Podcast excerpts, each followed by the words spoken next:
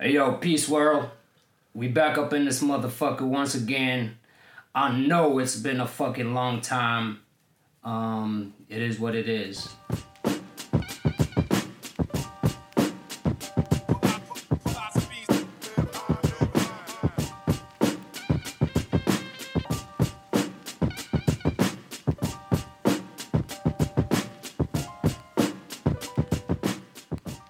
What up, Oscar? Pues aquí una calurosa mañana de casi verano ya, sudando aquí los dos. Ya ves. Esto no es vida, tío, con mocos, con sudor. Creo que es la peor combinación del mundo, desde ser pobre y tener hambre o. No Ser sé. feo y, y pobre. Feo y pobre es jodido, ¿eh? Porque. Me recuerda a George Carlin. ¿Qué es eso? George, George Carlin, el, el, el The God of Comedy. Ah, no, yo no sé quién es. De. ¿sabes? Y viene un, viene un beat así que dice cosas así que. ¿Qué es peor que ser.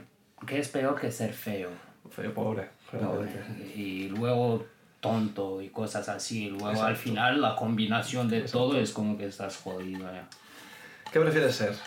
¿Yo? ¿Feo, tonto o pobre? Feo. Claro, No, yo prefiero ser tonto. O sea, Yo, yo prefiero ser Ah, no, claro, claro, pensaba que era. Sí, sí, sí. La putada es que te pase como a mí, que yo nací, entonces me tocó todo. Yo era pobre, feo y tonto. No vino nadie a preguntarme, oye, ¿cuál no quieres? Bueno, gente, pues vamos a seguir con el tema que grabamos el último podcast, que era de Beefs. Queda dos años atrás. Dos años y medio, exacto.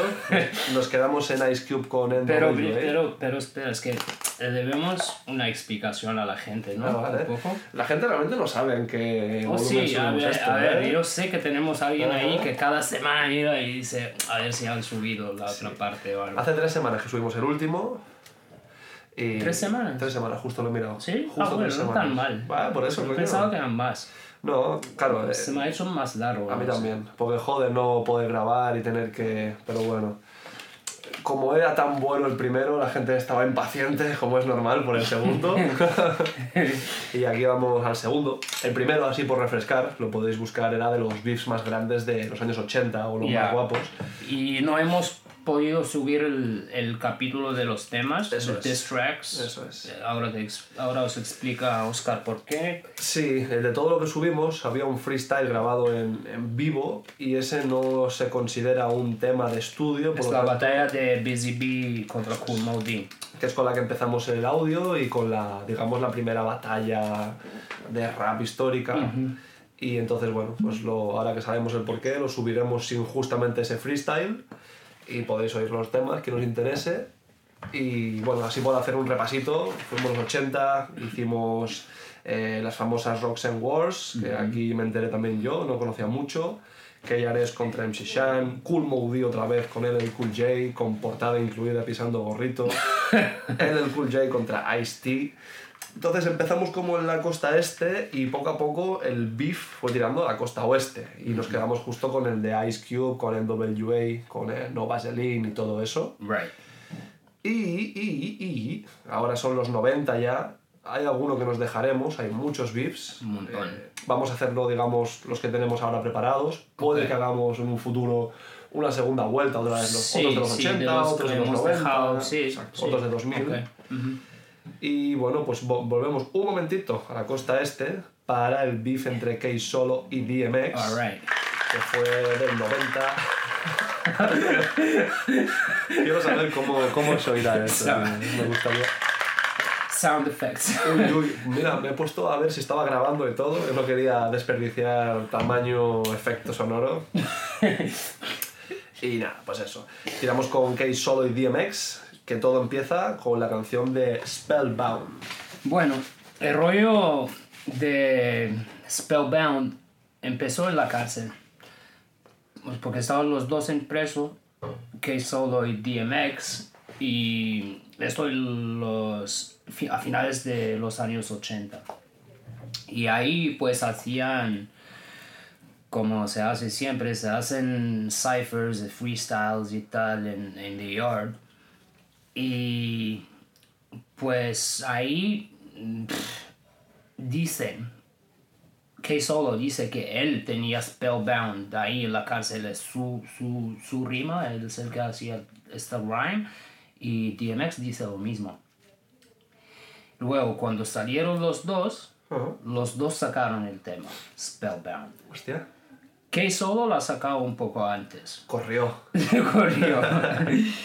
y, y nada, y ahí es de ahí que empezó todo eso. Que solo la sacaba en, en el año 90 Ajá. y X se ha enterado, la sacado él también y también ha sacado un, un, un diss, un, un beef, dándole beef a K Solo, pero años después. Eh, ocho años después. O- bueno, sí, ocho años después en Get At Me Dog. Get At Me Dog. Y en Me Dog, si lo escucháis, dice cosas de K Solo, pero la cosa más, más fea según él que dice es, es algo de K Solo sucking dick. y hay gente que, que no que pasan de esas cosas, ¿sabes? O sea, puedes decir suck my dick o you suck dick o whatever y no te van a decir nada. Pero que solo es un es un tipo de persona diferente que no, que no le molan estas cosas de sucking dick y todas estas cosas. Entonces, cuando ha escuchado el tema, ¿qué ha hecho? No ha sacado otro tema, no. Ha ido a buscar a DMX directamente, que se ha enterado que DMX estaba en The Apollo y ha ido a buscarlo, a confrontar, a confrontar a DMX y se ha puesto un poco fea la cosa. DMX empezó a buscar la pistola que él quería disparar a K Solo y K Solo se ha ido. Normal. se ha ido, ¿no? Y nada, se- se- seguir la cosa así. Y K Solo incluso ha hecho. ¿Cómo se llama esto? Lie Sí, detector. un detector de mentiras. Un detector de mentiras. ¿Lo has visto tú? Bueno, ¿has visto el vídeo? Eso no lo vi, pero aquí había un, un programa en España buenísimo Sí. que tú ibas y te daban un millón de euros si te rompían la vida entera. Porque iba, imagínate yo, Mm. iba ahí y te preguntaban lo más oscuro de todo. ¿Le has puesto los cuernos a tu mujer con su hermana y luego...? Entonces tenías dos oportunidades. Mentir, que lo vas a ver todo el mundo y te vas a ir sin dinero, o decir la verdad. Esto Pero es- claro, te, te, Exacto. te jodes, sí. Pero esto es tan fuerte, el programa tuvieron que cancelarlo y esto es real shit. Esto sí que es un bife de verdad, porque una chica, eh, esto es la versión colombiana o colombiana era, Mm. Le pillé, estaba la familia y el marido y básicamente el tema es que ella prácticamente era prostituta por, por, por hobby, que no le daba dinero ni nada y ¿Cómo? cómo? sí, que cuando ella llevaba muchos años mintiendo, Ah. decía que iba a trabajar y iba a un strip club y a veces aceptaba dinero por follar y cosas así. Pero sin, sin cobrar. eh, cobrando, pero que era por, porque no hacía falta el dinero, ¿vale? Era por, por vocación. Y esto es verdad, tío. Y a los días el marido después del programa la mató. ¿Qué dices? Programa cancelado. Fatal. Bueno, no le fue tan mal a Kay solo, pero me hace gracia que en, en América tiene hasta prueba judicial. Sí. Aquí, es aquí no, no existe, ¿No? No, pero muy fuerte. Bueno, pues que solo ha hecho eso, lo ha hecho y si, si lo ves, yo lo vi un par de veces y el, sale el resultado que no es, no es muy claro. O sea, no puedes... Parece que en algunas partes está diciendo la verdad, pero en algunas otras partes es un poco in- indeciso. Sí. Y yo personalmente, no han, o sea, es mi conclusión, ellos no han dicho nada, pero mi conclusión yo de escuchar toda la historia y escuchar el tema, de ver el vídeo del Lie Detector y todo eso, yo creo que los dos, creo yo. que los dos han cogido líneas del otro, Exacto, tío. ¿Sabes? Sí, sí, yo Hay algunas barras que son de K Solo, otras de Exacto. DMX y, y nada, y se ha juntado todo y... O incluso que era colabo. Eso ya es mucha conspiración, pero. No, podía ser. haber sido Ah, una colabo, pero no, no, no fue una colabo. Mm.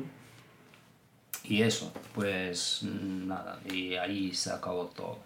Bueno, es un beef guapo. DMX tiene mucha imagen de beefer, pero tampoco. Yo es que, tío, yo con DMX nunca me metería. Te vienen lo- los Rough Riders esos con las motos y hacen ahí barras en tu cara. ya me voy, tío. Y justamente, yéndonos a, digamos, el. ¿Vale? El que, que iba a No, no, del no, otro, no, no. del siguiente. Sí, del siguiente. No, ya. antes de pasar a esto, quería hablar un poco de lo que te he dicho antes, del, del beef de Tim Dog. Tim Dog contra Compton. Ok.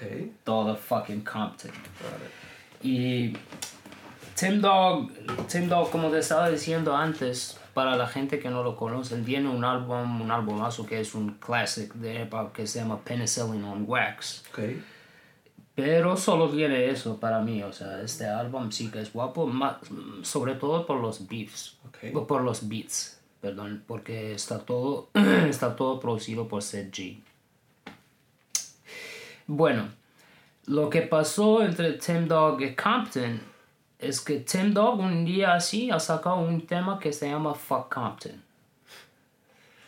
El barrio considerado más peligroso, el pueblo más un- peligroso de todo eh, Estados sí, Unidos. es una ciudad, es el Compton, es una es, es muy grande, Sí, es y, y Compton, motherfuck, Compton niggas don't play, es, Exacto. sí, Han salido muchos grandes de ahí, ¿eh? De todo montón, tipo. claro. Y es que Tim Dog, Tim Dog estaba así. Tim Dog siempre, por ejemplo, si- Tim Dog cuando empezó yo escuchaba a Cool Keith, Kool Keith contando esa historia porque eran amigos. Eh, siempre desde pequeño quería hacer una, una battle contra Kane, Ajá. Big Daddy Kane. ok. Así, siempre decía Cool Keith, voy a, voy a matar a Kane en una batalla o no sé qué. Cool Keith siempre decía, tú estás loco, no sé qué, porque no, no puedes con Kane. Además, él, su estilo es un poco de Kane. Él intenta robarle un poco el estilo a Kane, pero Puede ser, sí. creía que podía, podía ganar a Kane con, Con el- su propio con estilo. propio estilo, Sí, ¿sabes? claro, hombre. y a un montón de gente, o sea, él, él en su mente podía ganar a todo el mundo. Es importante, ojo. ¿eh? Claro. Bueno, él ha sacado el tema ese de Fuck Compton y tenía muchos huevos en Tim Dog, porque primero hay que tener huevos solo para sacar el tema, tienes que tener huevos. Sí, sí, sí. Pero lo que es más fuerte aún es que él ha ido a Compton, Hostia. sí, y ha hecho Fuck Compton en un, en un concierto en Compton. Hostia. Eso es un deporte de riesgo. ¿eh? Bro, flipas, ¿sabes? Sí, sí, sí. Demasiado, sa- salió. Pero antes de todo esto, cuando, cuando, saca, cuando ha sacado Fuck Compton, Dre, Dr. Dre le ha tirado la respuesta en Fuck with Dre Day. Exacto. Un temazo de Dr. Buah, Dre, que también ahí, ahí está la respuesta de esto de Fuck Compton. Tim luego ha sacado Bitch with a Perm. Bitch with a Perm se refiere más a. Snoop Dogg. No, el Perm es el estilo de, Ah, vale, vale, vale. de, La pelo, permanente. de pelo, de eso, de pelo que tenía Snoop y Es verdad. esa gente en estos días. Eh, y eso, cuando eh, él casi lo matan, casi, la- casi lo matan en, en un club en San Francisco.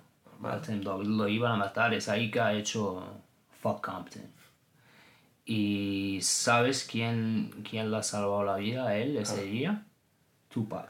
Hostia, sí. Sí, lo- Qué fuerte, tío. Sí, a ver. Claro, él era un poco el mediador, New York contra. O sea, Es que, ya, es que no es no solo eso, lo que Tupac estaba ahí y ha visto lo que pasó y no le ha gustado que, que él estaba ahí mm, medio solo, ¿sabes? En San Francisco y, y que todo el mundo, hay un montón de gente lo querían matar en eso.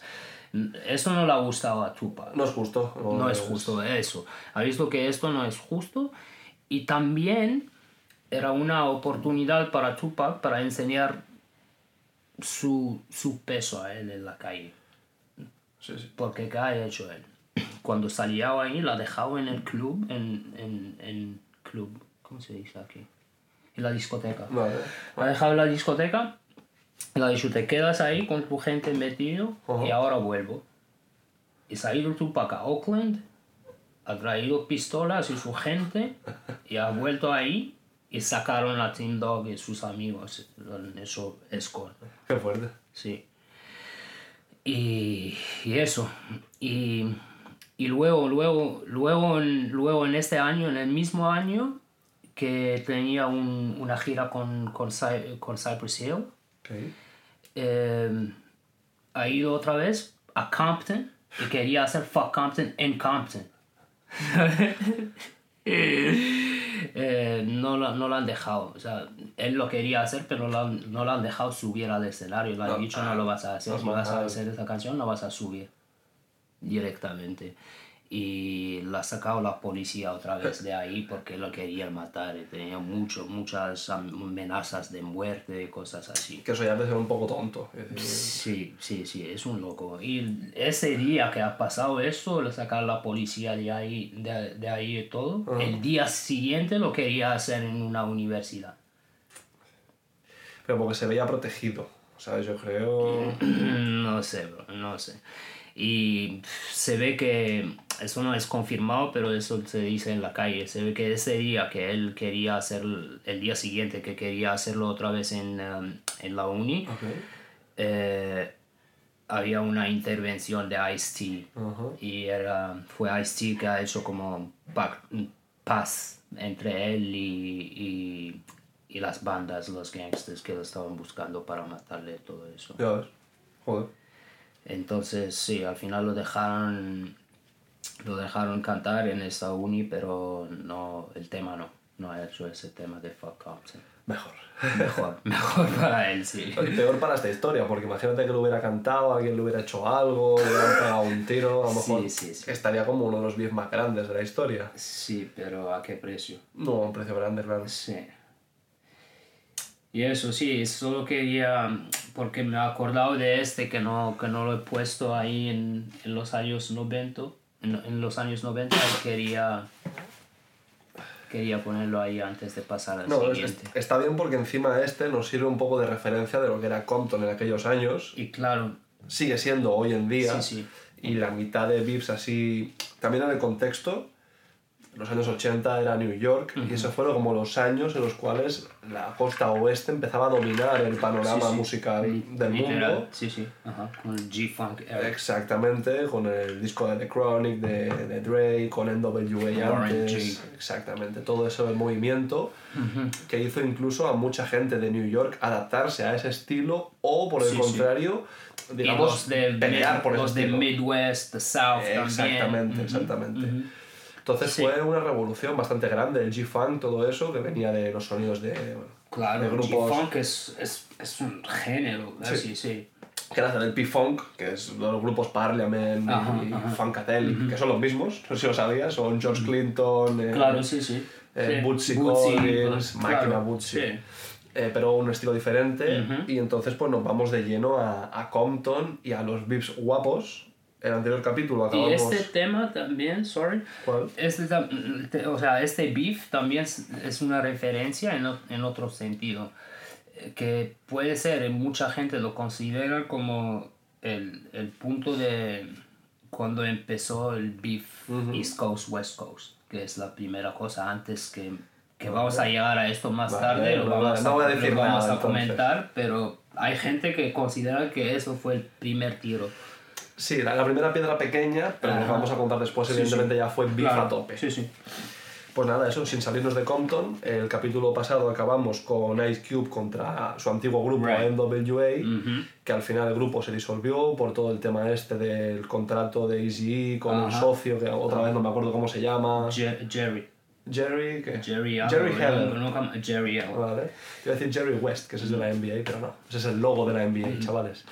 Y entonces, nada, una vez se separaron, Dr. Dre firmó por el sello de Death Row Records, que era Shook Knight, esta gente Right. tan polémica, que era una banda, bueno, era un mafioso, básicamente. Y Dr. Dre, haciendo su disco en solitario de Chronic, fichó a un joven eh, Snoop Dogg, que tenía su grupito.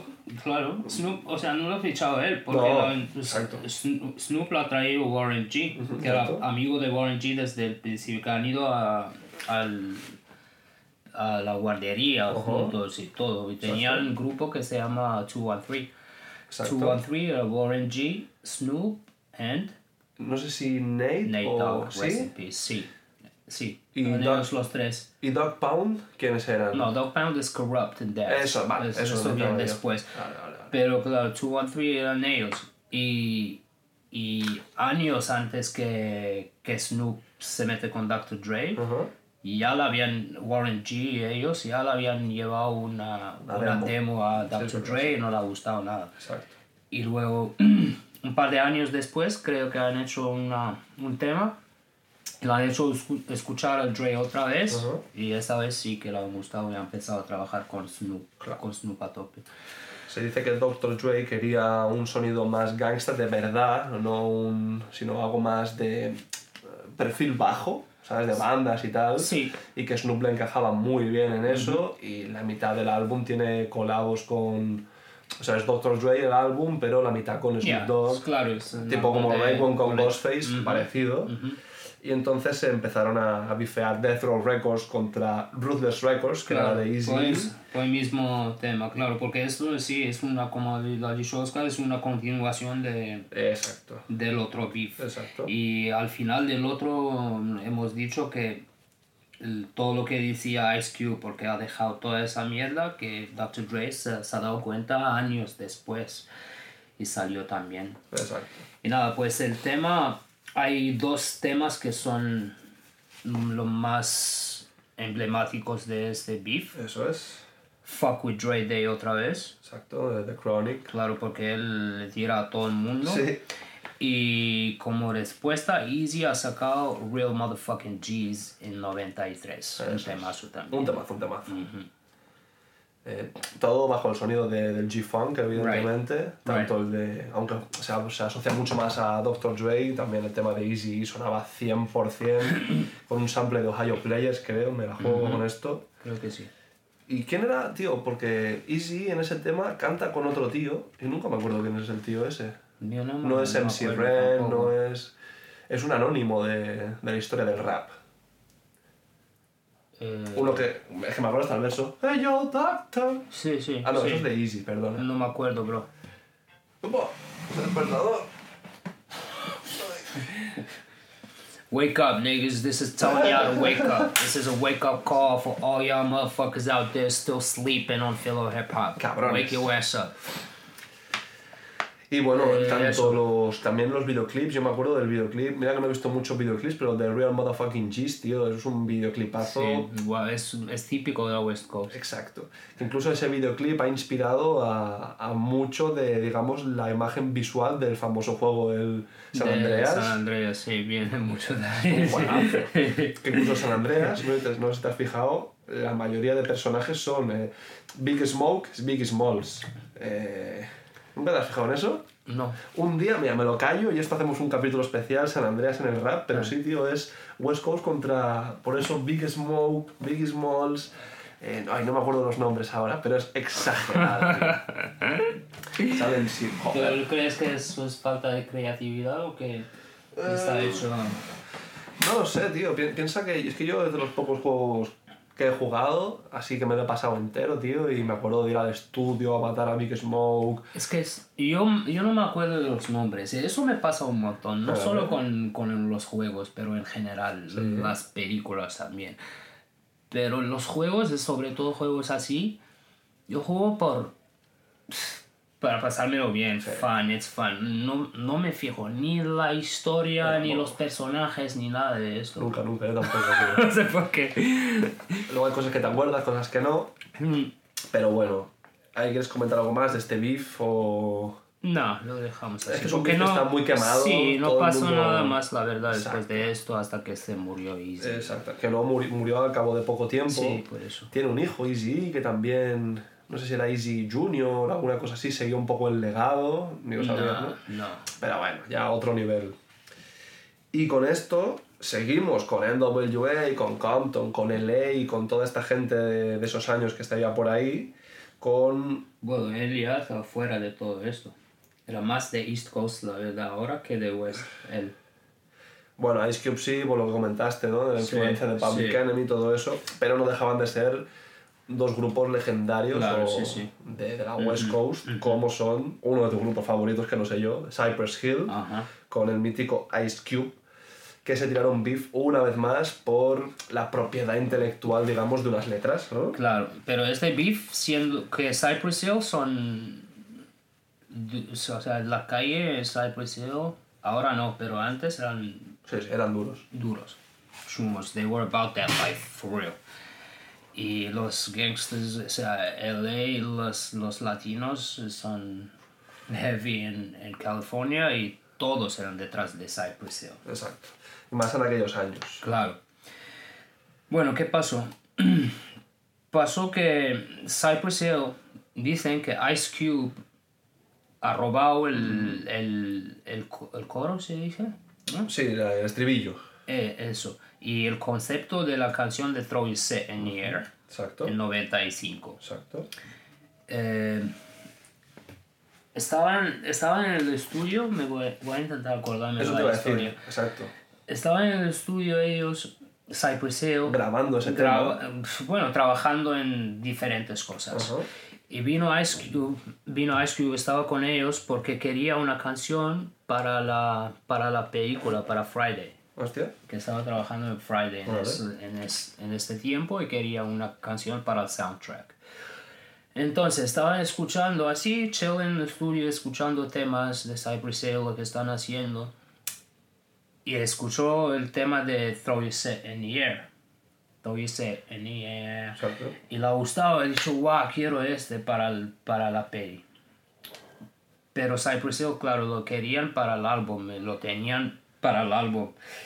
Y es uno de los temas más, Más famoso. más famosos del, del álbum de Cypress Hill, period. Por supuesto. Entonces, claro, no, no le querían dar este tema, le han dicho, vamos a hacer otro, mírate otro, y tal.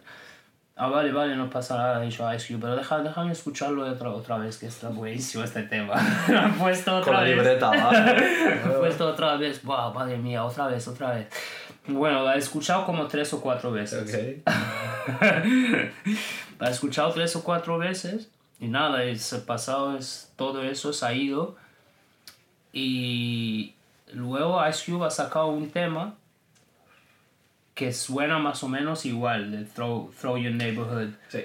En, en, en vez de set, él dice neighborhood, pero claro. Demasiada es el- similitud. sí, demasiado. Es el mismo concepto, es el mismo. O sea, uno puede decir que, que si quieres buscar excusas, puedes decir que no, no la ha hecho pues queriendo, que tenía eso, la influencia de esto en su cabeza porque la ha escuchado y tal. y- pero bueno, eso es lo que ha hecho él.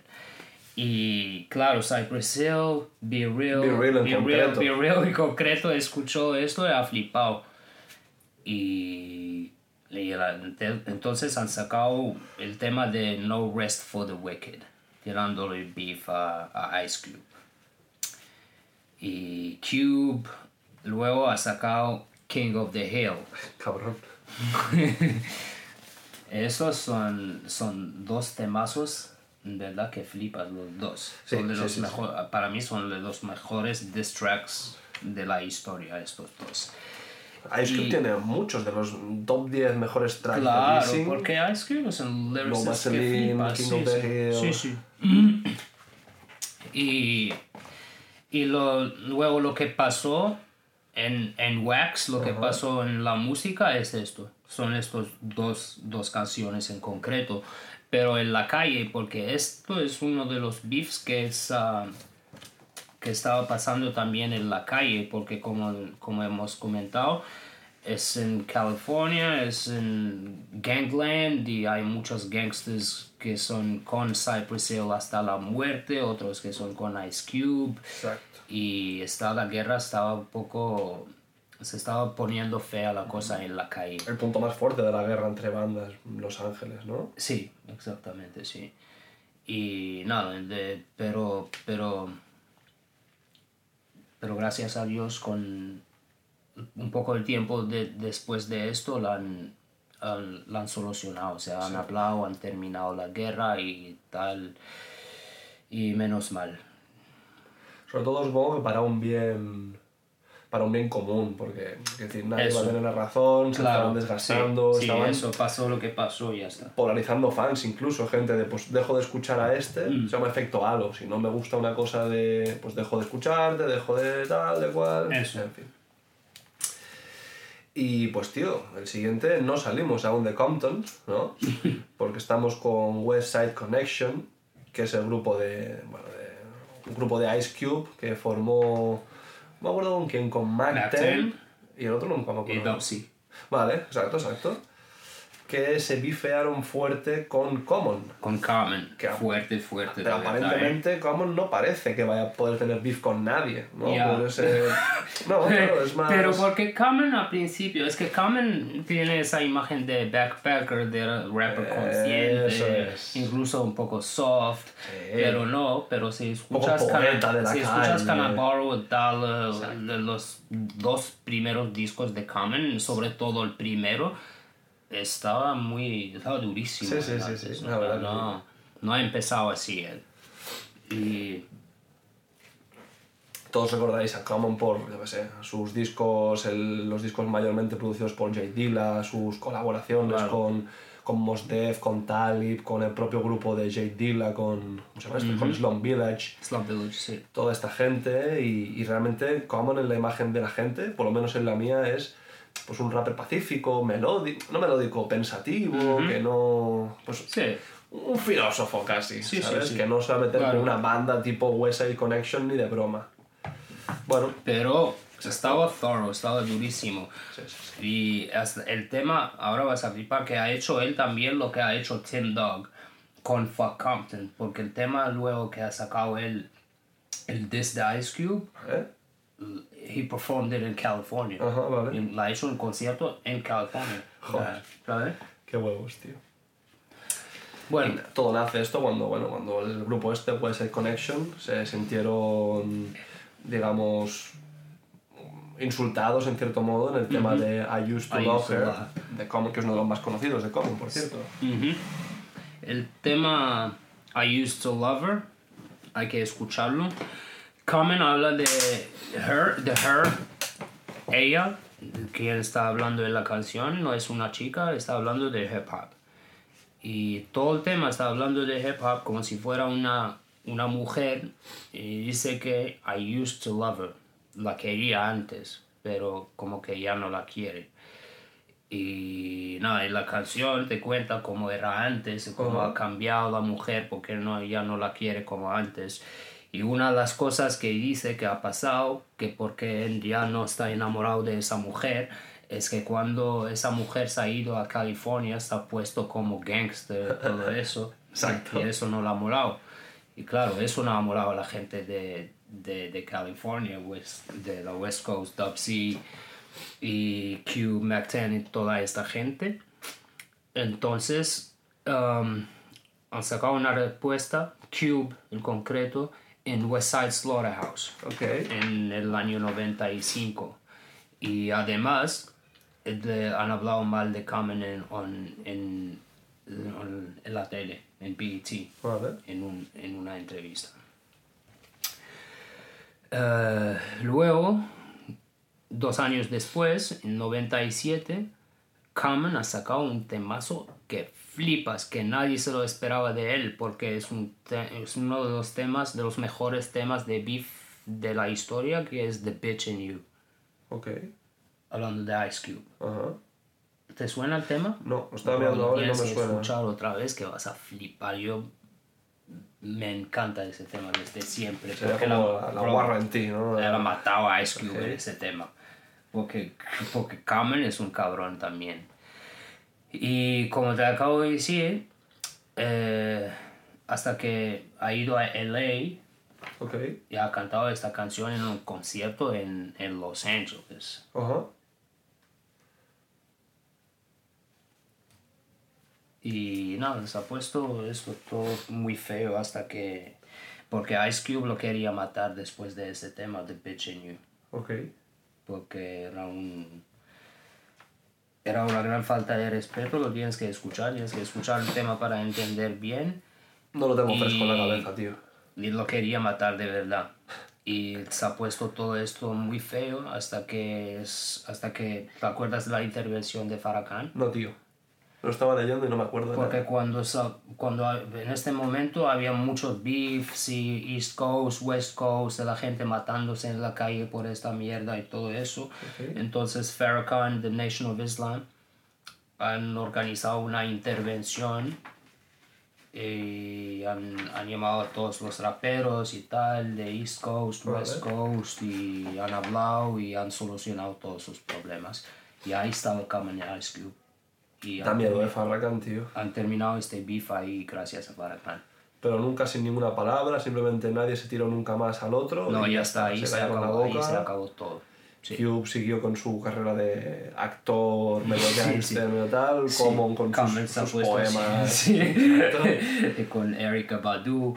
Exacto, hostia, con Erika Badu, sí señor, toda esta gente, sí, sí, sí. Qué fuerte, tío. Sí, se acabó eso ahí. Como estamos viendo, esto, los últimos VIPs hay mucho de pequeñas piedrecitas del West Coast contra East Coast, Mm. ¿no? Y hasta que, digamos, pero era una guerra de particulares. Pues este contra Sí. este, este contra este. Claro. Es que, Hasta que... Mm, es que en verdad no había guerra East Coast, West Coast. Todo eso en verdad es una invención de, de medias. Ujú. Porque estaban vendiendo y ganando pasta con esto. Pero en verdad no había una guerra East Coast, West Coast. Exacto. Casi, casi por la culpa de los medias porque lo estaban eh, insti- instigate. Ujú, Sí, sí. Pero eso siempre pasa, tío. Claro, pero en verdad era algo individual entre, entre Tupac, entre Death Row y, y Puff Daddy Biggie. O sea, no, tenía- no era una, una... Era algo más comercial, pero incluso por el, digamos, la manipulación de los medios de comunicación, mucha gente se lo tomó a una guerra de verdad, Eso. con armas, con amenazas de muerte, con cosas Claro. Mm. que realmente no tendría por qué haber trascendido en eso. Porque esa gente se les usa la tele o algo y, y actúan en la calle, pero en verdad los artistas no, no, porque en estos, en, en estos momentos gente de la West Coast como Warren G y tal estaba en New York, en la calle en New York, en Bed-Stuy y todo eso, pasaba con la nada. gente grabando y no pasaba nada, la gente en- Exacto. y, y, y viceversa, la gente de East Coast estaban en California y todo peace, ¿sabes? Sí, sí, sí. Bueno, pero eso lo que pasó. Y, pero sí, sí es verdad que, que la gente del, del West Coast, como Snoop y esa gente, mm, tenían, o sea, pensaban que tenían un sentimiento como que el New York, la gente de New York no, no les daba respeto que, que le debía. Exacto. Sí, sí. Porque... Pero no, no es verdad. O si, si es así, es a lo mejor en la radio, porque en la radio es, es una radio de New York, o sea, va, va- siempre van a sonar Gente de artistas de New New York, York, exacto, más, exacto. ¿sabes? O sea, Obviamente. claro. Pero, o, o las, los labels, a lo mejor no, no les gusta mucho la gente del West Coast, pero no es el caso en la calle, ¿sabes? Es que lo importante es, Es otra sobre cosa. todo, yo creo que eran dos estilos diferentes. Mm. Ahora mismo lo vemos al pasado y todo nos suena a rap, ¿no? Rap de los 90. Pero en aquellos momentos era muy diferente Es el rap de- del sí. East Coast, que era más rap hardcore, con bases duras, más sí. oscuras, ujú. puro, con el rollo más West Coast es más melódico, más, más chill. más bailable incluso. Sí, que sí, era, sí, me no, hablando el, el vídeo de. Hostia, ¿cómo se llama este? El de, de The Chronic, el Nothing About a G10, creo. No- nothing but a G thing, Ese, nothing but a G sale thing. gente bailando y Claro. todo, pero no bailando como funky de los primeros, sino bailando, bailando. bailando rap lento, Sí. más sensual incluso, rimas Claro, más eso tiene despacito. mucho que ver con, la, con el estilo de vida, con la Con misma, calor, con, con la, la con la misma fiesta, ciudad. por sí, supuesto, claro. En, supuesto. California, en LA, está siempre, siempre sol, siempre todo. En New York es todo lo contrario, es muy hard, es, lo tienes que caminar a todos los sitios, ¿sabes? Exacto. Es muy diferente. Pero bueno. eh, había este feeling como que no, que el New York no, no respetaba a la gente de California. Si te acuerdas en Source Awards, del Eso sí. el speech famoso de Snoop, Ajá. entonces uh, subió, o sea, "Yo, New York, New York ain't got love for Snoop Dogg, New York ain't got love for the West Coast, shit like that. Y la gente en ese momento, o sea, no, no había la reacción que, que, que se esperaba, o sea, la gente se estaba diciendo, no, que va, que va, que estamos, o sea, está, you're welcome in New York, Te New York loves you, claro. Exacto. Pero bueno, así, así se sentían e- ellos. Y, y han sacado el tema New York, New York, ¿te acuerdas? sí, En señor. 95. Sí, sí, por supuesto. Y hablando de este tema, era Snoop y su gente en este tema. Y la única respuesta de New York was Tragedy, Tragedy Gaddafi, Exacto. eh, CNN también estaba en ese tema, ¿no? Es que yo creo que el original. Esto lo está pensando. Ahora. El original eh, creo que es Tragedy, pero en el, en el álbum que salió años después, el de CNN War, War Report, War Report. sale el, el ALA Remix y es con ellos. Entonces no me acuerdo si el primero de Yo Tragedy creo que el Gaddafi- primero hab- estaban ellos También, también. con CNN, Sí, con Capone, Capone, sí. con Nori, toda esta gente. Y, y sí, es un clásico de. ¿El cuál te gusta más de estos dos? A mí el ALA, Ya, a mí también. Sin duda. Guau, durísimo, es que... Es que a mí todo el álbum es el de War Report, tío, de, me encanta ese álbum, lo he Las escuchado rimas, tantas hermano, veces. las rimas, de, las rimas más de Tragedy que ta- porque Oh. Tragedy es el papá, es el mentor de El toda padre de esta toda gente. esta gente, de Mob Deep, de Uf. Capone, de toda esta gente, de Sus rimas Queensbridge, en ¿no? sí, Ese. rimas en estos años, flipas. Él no tiene como El- un álbum legendario, pero salen de todos los álbumes legendarios de, Sí, de sí. Queens. El beat de Morley, Increíble, guau. Increíble. Bueno, eh, bueno, cuando empezó eso, y más con estos temas, que son los únicos temas que de verdad parece que es una ciudad contra otra ciudad, un coast contra otra coast. Exacto. Claro, la media han, Sí, empezó a abusar esto de y, esto claro, y tergiversar la noticia Claro, para exacto, crear un conflicto eso. real fuera de la música. Esto era un conflicto musical, trascendió a un pedazo de conflicto. verdad. Entonces la violencia empezó a Claro. surgir, de incluso amenazas de muerte. No Sí, te hablo sí. entre rappers, pues entre un gilipollas de Los Ángeles Eso, eso. estándar, de si voy a Nueva York te voy a matar. Y, de- gilipollas. Y mira que en estos años, menos mal que no había ni, ni Instagram, ni Twitter, ni nada. ¿Te imaginas? Te imaginas, bueno, Fatal, se matan. fatal, ahí sí millones se de vídeos cada día. Sí, y sí, sí, sí. Todos tipos de gilipollas con la cara tapada, pistolas. Me puedo imaginar todos, todas las imágenes, todo lo que van a decir. Me ha venido a la cabeza el tío este, que no me acuerdo el nombre ahora, el... Este que es latino, tío, que va de, de colores, de rainbow siempre. No, no. Ah, qué putada, El, tío. el, ¿quién? el, el, el Snitch es el que... que Uno que tiene beef con todo el mundo porque se pasa, se pasa hablando. Ahora, ahora me vendrá y lo diré. Uno que hace poco vi un vídeo suyo muy bueno, tío. A mí que me gusta el mundo de los, de los relojes, la relojería. Sale con una cadena y sale con el- los relojes más feos del mundo, porque son relojes de millonario, los Richard Mill, que son horribles. Pero como valen mucho dinero, hay gente que hago porque valga dinero Claro. ya es. Entonces empieza. This is one house right there. Oh, two houses right there. Three houses right there. Y saca. Este de aquí, este blog, probablemente tres casas. Y al final le dicen que, que el modelo son falsos. Bueno, gilipolleces, tío. Y este sería el primero que, que hace poco a este chico le pegaron en un gimnasio en Los Ángeles, tío. y Está grabado. Vale, bueno, entonces estamos hablando de la misma persona. Sí. Es un snitch. Es- estás hablando de este que se llama 6ix9ine. 6ix9ine, 6ix9ine, 6ix9ine. Es un snitch, bro. Es un... Hombre, por supuesto. es- pero es- yo solo lo conozco por esto. Hombre, Javier también. Porque salió esa noticia de que hay un, bueno, no es un rapero, pero uno que es así, que, ¿cómo se dice snitch? Chivato. Chivato, que es un chivato y vi el que está en No sé si. en el juicio así diciendo que fue él, no sé qué. Sí, Es lo único que-. Bueno, volviendo con el East Coast versus Bueno, West sí. Coast. Em, bueno, después de cuando empezó la violencia y toda la mierda, Ajá.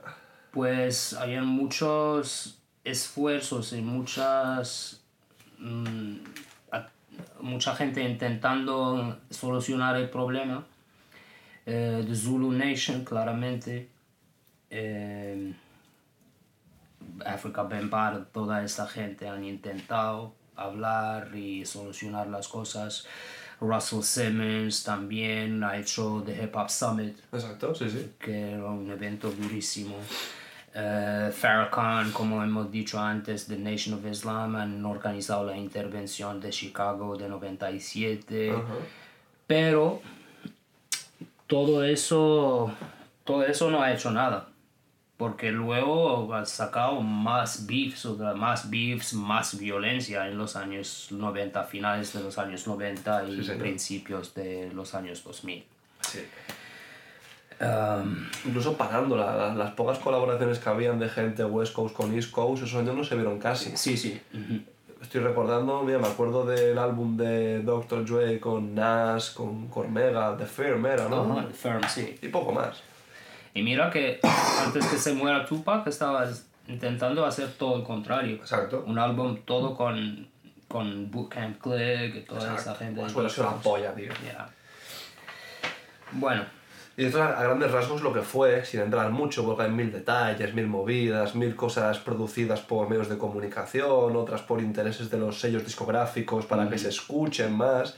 Tal No es lo mismo que yo suba pues un podcast aquí eh, hablando de, de la historia grecorromana, de que insultando a una persona, eso indirectamente va a generar expectativa, gente lo va a oír Obviamente, y gente sí. va a polarizarse diciendo, pues Claro. tiene razón este. Y luego cuando acaben de escuchar eso irán a escuchar lo otro. Mm.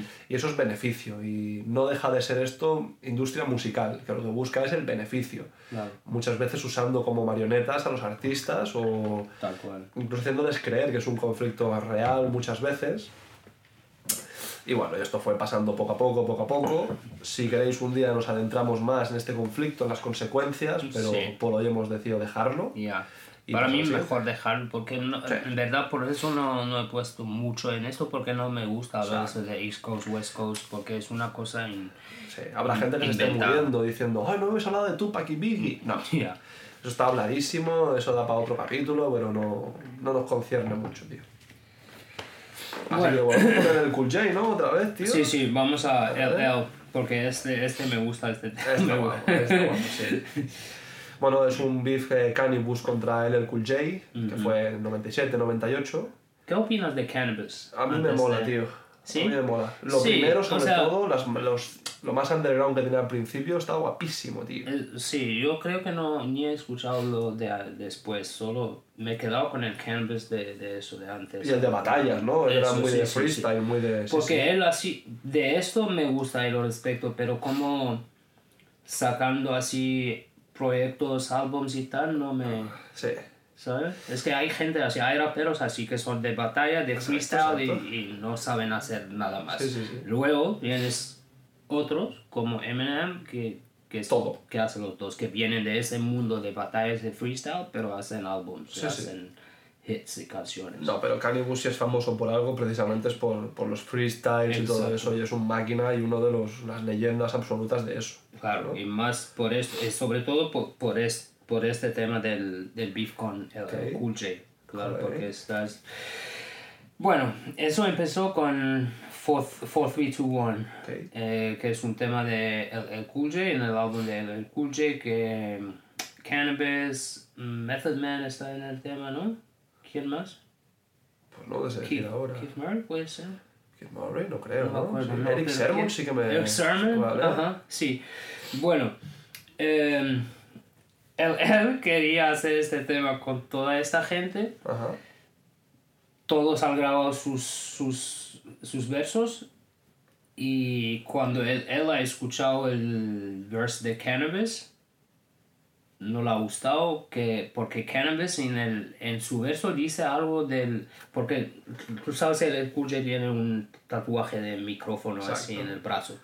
Pues Cannabis dice algo del, del micrófono en su brazo, como que déjame, déjame este micrófono o algo, Vale. ¿sabes? Me dejas este micrófono en un momento o algo. Que, que es algo gravísimo, vamos, que lo diga. A ver, a ver, una tontería, yo creo. Claro, ¿no? Es una tontería. Bueno, depende de cómo lo ves. Y Yo también lo veo así, que es una tontería. Pero luego si escuchas la otra, Otra versión. la otra perspectiva, es también tiene, tiene sentido. Que yo pensaba también, vaya tontería, al principio hasta que he escuchado que el análisis de KRS One, hablando de ese tema. KRS One dice que también lo respeto, es de cómo, cómo lo ve él. Dale, dale. No para vosotros. Vale. Que KRS One dice que tú como cannabis, que eres, estás nadie, you're nobody. Es- estamos hablando del año 97. Ok. Y estás en un tema, o sea, tienes la oportunidad de estar en un tema con el, el Cool J. He's a fucking legend. He's a god. Exacto. Y en, no le tienes que decir nada, déjame esto, toco esto, no, no tienes que hablar de nada de eso. Dar las gracias y aprovechar la oportunidad. eso es, en nada más. Sí, sí. Entonces, el- que si dices cosas así, puede ser que se ofende él eh, con razón. Él Eso dice, es muy fino. eso dice tío pues, Es muy sí, ofendidito. Encima es, sí, encima él es así. Yo no lo aguanto, tío, el J. No, no, no me... Poca gente lo aguanta. No, me gusta, tío, no me gusta, la verdad. Sí. Tiene álbum guapos, todo lo que tú quieras, pero siempre Ya. he visto un flipado, tío. Sí, sí, es muy flipado. Pero bueno, eso es. Él por esta barra empezó todo esto. Por eso déjame el micrófono un momento, algo de esto. Eh, ¿Qué pasa? Pero ¿por qué es feo? Porque el, el Cool J se lo ha dicho. Ha dicho, mira, eso no me ha gustado. Vas a cambiar esto y vas a grabar otra Hazlo vez. otra vez, sí. Pero antes de todo esto, él, él ya había grabado su verso dándole a Cannabis por lo que le ha dicho. Exacto. Que no está feo. Es como, no me dejas defenderme, tengo que dejarme ser atacado y sin Claro. poder responder. Y pero me, por- no te, si, lo vas, si, lo vas a, si lo vas a tirar, no tiene que cambiar su verso, Exacto. déjalo como claro. Eso es ego, tío, puro ego. De, que quedar yo de ganador aquí. Ya, bueno, así que esto pasó esto y ha empezado desde ahí, lo que me has hecho esto, feo, eso no me ha gustado, no sé qué, bla, bla, bla, bla, bla, hasta que Cannabis ha sacado Second Round Knockout. Ok.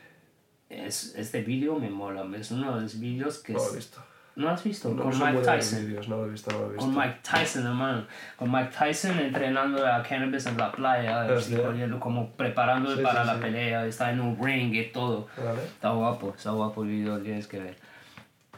Pues esto, sacado el second, second round knockout, que es un otro de los mejores temas de diss tracks de la historia. Eh, yo, si fue el él, después de second round knockout, no tienes que decir nada, te Nada, callas te y callas la boca o haces algo superior. Eso, pues, pero es imposible casi, porque No. El tema de respuesta, bueno, está ya, muy trabajado, pero el tema de respuesta Back, es The Ripper Strikes Back. No es tan bueno ni la mitad de bueno. No, qué va.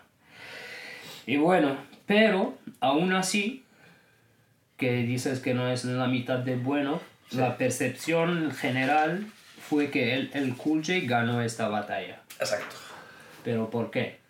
Por fama del Cool J, supongo, por contactos, por mainstream, ¿no? Por radio que estaba sonando The Ripper Strikes Back Exacto. siempre y cosas así. Su conexión con Marley Mal, que es un tío Y lo que muy pasó respetado. después de esto, el, el Cool J tuvo como una resurrection, Ajá. vuelto fuerte Sí. otra vez y estaba sonando y todo, y Cannabis estaba medio muerto ya Sí. después de esto. Sí, sí. A día de hoy, Cannibus, los que lo conocen es más por freestyle Claro, que... es lamentable porque es, es por esto que se le ha pasado todo Exacto. esto. Una lástima, tío, pero así es la, la vida a veces, hay que saber con quién juego, meterse sí. y con quién no. Exactamente. Exactamente. Todo eso por haber hablado del puto micrófono del tatuaje. Sí, tío, que, que empieza, en mi opinión, por una tontería muy grande, pero al final las cosas van creciendo, creciendo, y o sabes parar a tiempo, ser humilde, y aunque no sea justo decir, vale, Cool J, tío, haz lo que tú quieras, no me toques los huevos, Eso, eso, eso. o te pasa factura. padre, sí, sí que... Exacto. Ya. Porque incluso te puede poner en contra de muchos productores y mucha gente que Ya, estaban del lado del El Cool J. Claro, no puedes. Bueno, pues seguimos con uno de mis grupos favoritos, Mob Deep. Ujú. Eh, siempre digo lo mismo y nunca me canso de decirlo. Havoc, tío, me parece uno de los productores más infravalorados del mundo. Y sobre todo creo que es uno de los productores con un pico de forma, con un, ¿cómo se esto? Con un prime altísimo con el primer álbum, el de, bueno, nunca sé cómo se llama, el segundo álbum de Mob Deep. Increíble, tío, esos son para mí los mejores beats de la historia, los de Havoc. Ya flipas, la verdad, sí. Y en este caso fue ya pasada. pasados los 90, en el 99, eh, Mob Deep contra True Life. Y este beef, no hay muchos detalles sobre este beef.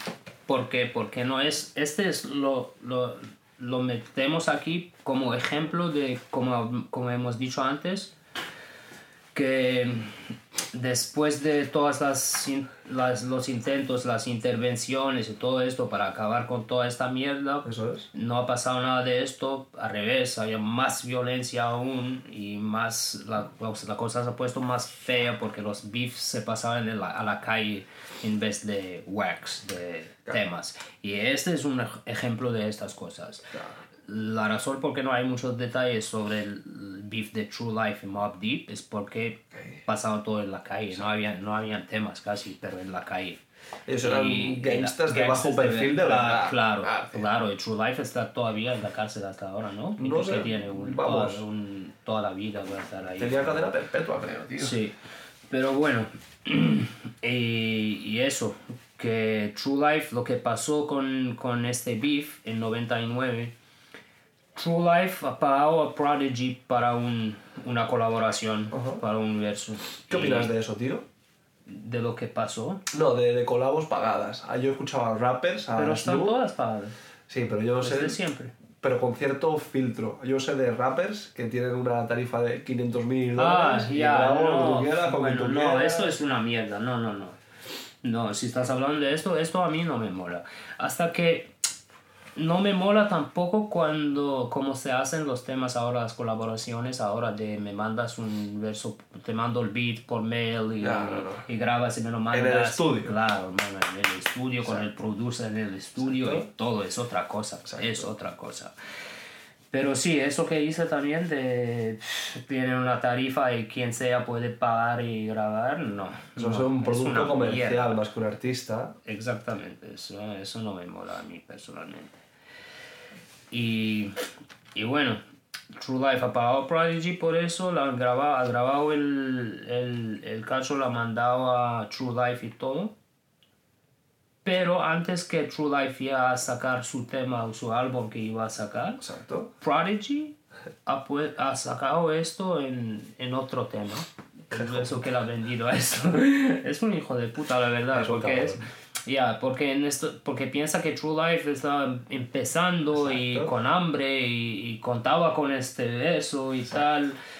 Entonces la ha jodido mucho esto y Prodigy seguro que estaba pensando, ah, ¿quién coño es este? Exacto, ¿sabes? exacto. Y esto es feo porque no estaba con, no, o sea, no sabía con quién se estaba metiendo, que son gente seria de la calle también. Y claro, esto, True Life y su gente, si no le ha gustado esto, no te va a sacar un tema, no, te va a ir a buscar. Exacto. claro. Y es lo que ha hecho. Así ha empezado el beef y ha empezado una guerra de verdad entre ellos, entre su gente, la gente de True Life y la gente de Mob Deep y tal. Y, y eso. Y se acabó esto porque el otro tío se ha ido a la cárcel y... Y gracias a Dios, Prodigy claro. pudo vivir un poco más, tampoco mucho más. Pobre, pobre enfermo. Creo que tenía anemia. Anemia creo que tenía Prodigy. Sickle, sickle cell, yeah, sickle cell anemia. Pero mira, yo lo entiendo. O sea, tú le... Si Prodigy te regala un verso, luego se da cuenta, oye, esto es muy bueno, lo grabo yo, pero tú has pagado por algo. Claro. Es muy egoísta por parte de Prodigy, pero también es un tema de, de egos, ¿no? De, hostia, Que hacía muchas cosas él de Oh. yo a Prodigy lo amo, pero era un hijo de puta, tío. Sí. Era un cabrón. O tú te leíste, un día hablaremos del Y libro de Havoc, y Prodigy. Havoc todo lo contrario. O sea, Havoc no, no, Callado, no haría algo de esto, Nada. nunca. Jalo callado. También siempre. hay un beef que no he puesto aquí, pero sabes que hubo beef con Saigon también, ¿no? No tenía ni idea de eso. Beef con Mob Deep o. Prodigy. Mob Deep, pero, so- pero Prodigy, claro, empezado todo por Prodigy. Sí, hasta que han peleado en un concierto, así on stage y todo. No lo sabía, lo buscaré, tío. Sí, sí, sí. Mira, esto para cuando hagamos Tenía el, muchos el beefs, repaso de beefs de estos. muchos beefs. Sí, sí, sí, por supuesto. Pero claro, siempre por culpa de Prodigy. Hombre, claro, nunca ha empezado un beef. Yo lo que estaba hasta la polla, tío. Sí, literal, te por favor, juro. Sí, no estaba hasta la polla. morir. Lo dice él en el libro Prodigy todo, habla de esta mierda. Algún día hablaremos del libro de, escrito por Prodigy, Mm. sus memorias, sus, sus temas. My Infamous Life. Eso es. Alright, eh, ¿qué hacemos este? El último El paramos. último, el último y paramos, que es ¿Qué dices? 50 Cent en sus buenos años, o, ¿no? O, o, ¿O lo quieres dejar ya? Ponemos este también porque empieza en Eh, 99. Yo eso no lo pondría, porque ese es muy de los 2000. Empezó en el 99, pero es un beef muy de los 2000. Vale, vale, vale. Ok, vale. Entonces hacemos este el último, paramos. Ok. Que es el de 50 Cent, básicamente, con Murder... Murder Inc. Exacto. ¿Quién son Murder Inc? Pues tío, no tengo... Estaba pensando, ¿no? Murder ¿Son Inc. los de es Dipset, el- todo esto, No, no? es, bueno, más tarde, pero es el label de Earth Gotti co- con Ja Rule. Ok. Ja Rule al principio es Vale. Ja Rule básicamente. Ja Rule, Earth Gotti y afiliados con Supreme. The Supreme Team Against the Queens. Que también tuvo beef con Mob Deep, evidentemente, ¿no? Claro, claro, sí, sí. Y Rule, bueno, por cierto, que se consideraba mejor, el mejor rapper de la historia cuando salió, lo podéis oír, el podcast que hicimos de lo- los 50 rappers mejores según Billboard. Eh, dijo que no habían nacido ni nacerán nunca 50 MCs mejor que Ja Rule. A lo que yo propongo, dime tres temas de Ja Rule, tío. me pasa No tengo ni puta idea. Me pasa. En fin. Bueno, em, eso todo empezó con, con alguien robando a Ja Rule. Ok, normal. La, la robado a Ja Rule, ha quitado la cadena y todo. Y unos, un tiempo después, unos días después, él ha visto al hombre que la ha robado, la ha visto en una discoteca con, con 50 Cent. Ok. La que lo conocía, eran amigos o algo. Y, y desde ahí empezó todo. Así ha empezado el beef. El Ja Rule y, Murder Inc. han tirado beef a 50 Cent en un freestyle de radio algo así Ajá. y 50 Cent como respuesta a sus tiros de ellos ha sacado el tema Life's on the Line en 99. Era el primer 50 que poco o nada tiene que ver con el 50 más comercial que sacaría los, los No, álbumes con Dr. Dre, 2004, claro, no, 2005. 50 Cent está todavía en la calle, todavía... sí. Hay gente que no conoce al 50 de antes de ser 50 Cent el icono comercial Mm. y tal. No, 50 Cent esto, ahora mismo está sacando temas y todo, pero está todavía en la calle vendiendo crack porque no tenía dinero ni nada. Exacto.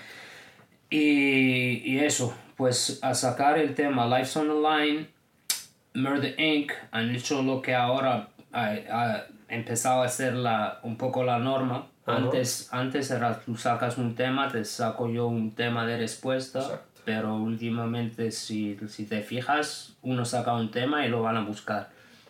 es lo que han hecho ellos también cuando han escuchado la Life's on the Line. Han ido a buscar 50 Cent que estaba en Atlanta y, y ahí y ahí la, la- em, había una, una pelea o sea han peleado físicamente ok. ellos contra la gente de 50 Cent y 50 alguien la da una puñalada a 50 Cent y creo que era Black Child Nunca lo que también, la- bueno, pero Black Child es el que, bueno, Black Child la- lo detenieron y todo por, es- por este tema. ¿Por qué? 50 Cent, cuan- después de esta pelea y la puñalada y, y todo, um, he- 50 Cent, la, um, ah, ¿cómo se dice? Denunció a esa gente, Ajá. ayudó a la poli.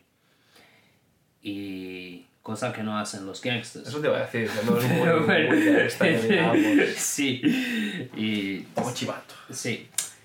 Y no, y, la, y ha hecho un, un, un orden de, de alejamiento, de, para, de protección contra esta gente. Esto aún peor que la denuncia, ¿sabes? Mucho peor. Y 50 Cent, claro, dice que no, que no ha hecho esto, pero. Pero. Hay gente que han Sí, que constatan que tenían los documentos. los documentos, el papel de la, de, la, de la orden y todo, de Source Magazine y todo lo tenían, Exacto, tenían los papeles firmados y todo. Y nada, después de, después de todo de este capítulo, 50 Cent ha sacado el tema a Smell Pussy. Ok. Que es de los más famosos. ¿Cuál es el de- tema? Sí, eso. I smell pussy, is that your earth? Is that your job? y como respuesta, lo han, dis- han disparado a Violator Management, Ajá, que los que llevaban 50 Cent en este tiempo. Exacto. Alguien ha disparado ahí en la oficina y todo. Y 50 ha sacado otra vez el tema Back Down. Y como respuesta a Back Down de 50 Cent, ya ha sacado Loose Change. Ok. ¿ok? Después de Loose Change, porque ha sacado un montón de temas en este beef. Sí. No solo estos, estos de aquí que nosotros decimos son los más, Más famosos, famosos. pero hay Exacto. un montón otros. Y todos los freestyles de radio todo. Bueno, después de Back Down y ya saca Loose Change, 50 ha sacado Hail Mary. Hail Mary es un temazo. Es el que más Con- conozco. Sí, con Eminem y Busta Rhymes. Por supuesto. Y sigue, sigue, sigue todo esto años. Y Hasta el día de hoy casi. Que Sí, no están que han vuelto otra tal, vez, pero, pero se sí. hablan y Ujú. hacen... Pero normalmente, en teoría, esto es este, este capítulo del beef Ajá. tuvo fin en 2013. Porque en des- en 2013 en la radio live en Hot 97, Ok. Ja, ja Rule ha dicho sí que yo he perdido la batalla. De las pocas cosas Se sensatas que ha dicho o sea, Ja se Rule. Me parece bien, tío. O sea, Sí. hay que saber a veces...